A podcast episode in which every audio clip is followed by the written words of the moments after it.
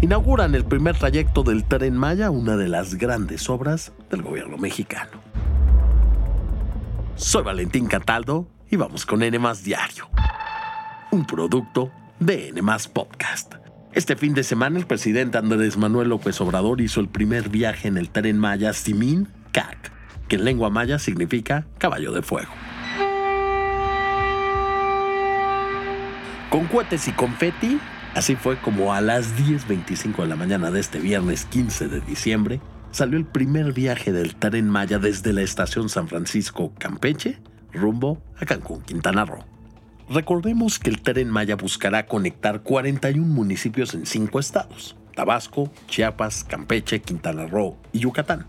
Contará con 42 trenes fabricados en Ciudad Sahagún, Hidalgo, los cuales viajarán a 160 kilómetros por hora, siendo la obra ferroviaria más importante del país.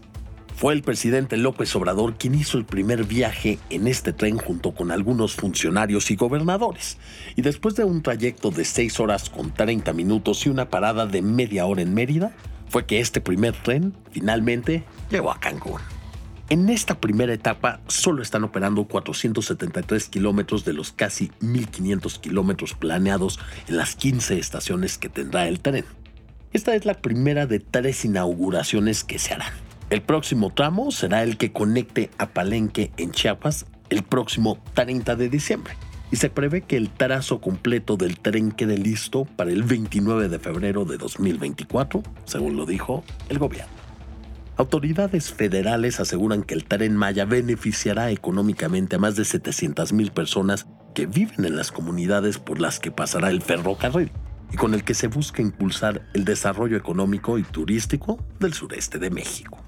Además, para garantizar la seguridad de la obra y su operación, se desplegarán a 2.800 agentes de la Guardia Nacional, quienes vigilarán las vías con drones, cámaras, radios, patrullas y helicópteros. Y si ustedes quieren subirse al tren Maya, los boletos ya están a la venta y los precios van de los 1.166 pesos en clase turista a los 1.862 en clase premier. Y díganme una cosa, ¿a ustedes se les antoja subirse al tren Maya? Por favor, contesten nuestra encuesta en la sección de comentarios.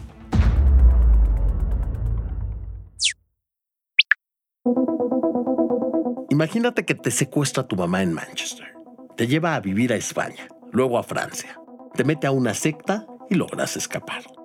Esto le sucedió a Alex Barry, un joven británico de 17 años que encontraron en Toulouse, Francia. Pero a ver, ¿cómo lo encontraron? Fue gracias a un estudiante de quiropráctica, Fabian Achidimi, quien trabaja repartiendo medicamentos en farmacias locales. Cuando la madrugada de este miércoles vio a Alex caminando solo sobre la carretera algo que dijo que no es común en la zona y lo cual le causó sorpresa. Aún así lo auxilió y lo subió a su coche. Lo llevé conmigo, continuamos con mis entregas y fue cuando me contó toda su historia. El secuestro con su madre, su abuela, sus viajes a España y Francia. También intentamos contactar con los consulados y embajadas. No lo logramos y al final llamamos a la policía. Pero a ver, ¿por qué dice Alex que fue secuestrado? Según lo que él le contó a Fabian, todo comenzó en septiembre de 2017, cuando apenas tenía 11 años. Según su abuela, fue secuestrado en Manchester por su madre Melanie Barry y su abuelo David Barry para llevar una vida alternativa. Por esto viajaron a España donde vivió al menos tres años y después se lo llevaron a Francia.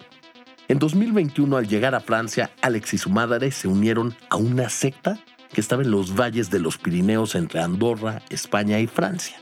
Sin embargo, recientemente, ya a los 17 años, decidió escapar de la secta y comenzar a buscar a su abuela, quien está en Inglaterra, y a quien le mandó un mensaje desde el teléfono de Fabian, diciéndole que se encuentra en Toulouse y que desea regresar a casa. De acuerdo con la policía francesa, se espera que Alex regrese a Reino Unido en los próximos días a reunirse con su abuela, además de que ahora las autoridades buscan a su madre y a su abuelo.